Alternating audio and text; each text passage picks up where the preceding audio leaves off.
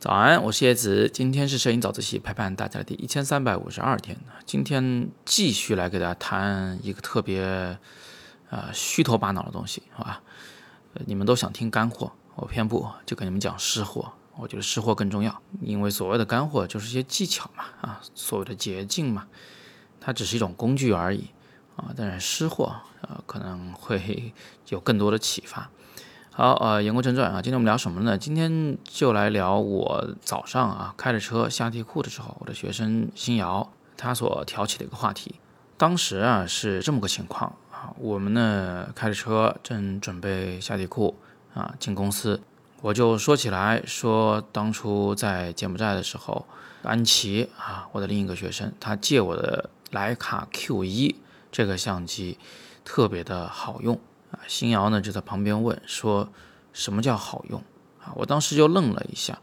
哦，我想想，这个相机好像真的不好说它哪个地方好用。但是呢，我当时就有一个感觉啊，我就跟新瑶说：“我整个拍摄的过程中啊，没有印象我在用一台相机，就没有感觉到我在用一台相机，或者说是我都没有刻意的去留意过那台相机。”就我就顺其自然的拿着它把这个主照给拍完了。这是事后回顾起来聊起来啊，我觉得 Q 一好用。新瑶呢就在旁边总结了一句，他说：“这不就是人机合一的状态吗？是吧？”这他说的啊，不是我说的。这不是我在自己吹捧我的摄影水平、相机操作熟练之类的，不是这个意思。我今天给大家讲这个故事呢，是想告诉大家，呃，一个相机好用的时候。它真的是可以让你不会花很多的分散很多的精力在它上面，啊，它是一个你的好工具，呃，不给你添麻烦，你想要什么效果呢？顺手就调了，啊，很简单，其实没有什么很别扭的地方。那这个状态啊，它跟两方面都有关系，跟这个相机本身的呃一些设计啊有关，也跟使用相机这个人能不能用得熟这个相机有关系。就说人这头吧，呃，你一方面呢，就是这个摄影基础肯定要扎实啊，要想要什么效果的时候，啊，都是几乎下意识的就可以进行调整，啊，不会再去纠结于什么光圈、快门、感光度、构图、光源、色彩之类的这种东西。那第二个呢，就这人对这一台相机要熟，玩得转。有的人啊，我现在有的同学啊，这个经济条件不错，今天玩一相机，明天玩腻了呢，换一个相机。三五个月的就买镜头是吧？不停的在换镜头，总觉得下一个器材能让他的摄影有突飞猛进的进步。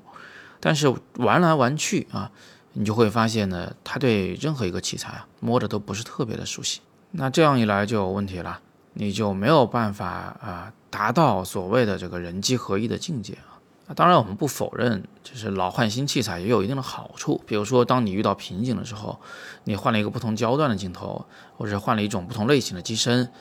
你当然也能获得一些新鲜感，让你有继续拍下去的动力啊。或者是这个效果新效果也会让你有一些新的启发，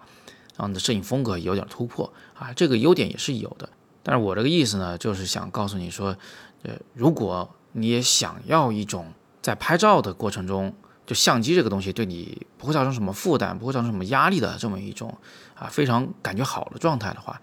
那你不妨呢试着跟你的一台相机长期相处。这个相机它不一定要很高级啊，不一定要是什么徕卡啊、什么 Q 系列啊、M 系列，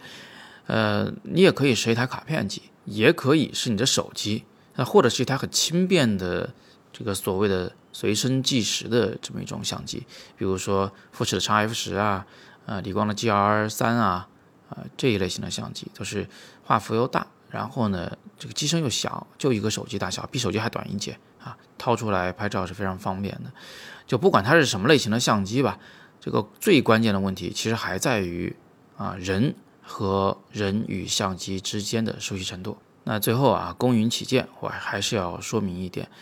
呃，虽然话是这么讲，每个人都要找属于自己的那台用的最顺手的相机，但实际上呢，你找它那个过程啊，呃，经常会有一点花心大萝卜的意思。呃，我也买了很多的相机，这一台那一台，不同类型的都尝试了，什么中画幅的呀，什么胶片傻瓜机啊，家里一个柜子是根本放不下，买了很多很多，用了很多很多以后，最后才找到了我自己最喜欢的一种相机的类型。那目前我最喜欢的啊，心中排名第一的徕卡 M 系列旁轴测距仪照相机，排名第二的就是口袋相机啊，类似于这个 GR 三之类的这种口袋相机。所以如果你现在还处在一个正在寻找摸索中的过程，那么多买了一点就也无所谓啊，这个也是个过程。但是最终的这个目标啊，最理想的状态大概就是人机合一了，好吧？那今天我们就闲聊这么多啊，大家如果有什么想说的、想问的，都欢迎在底部向我留言。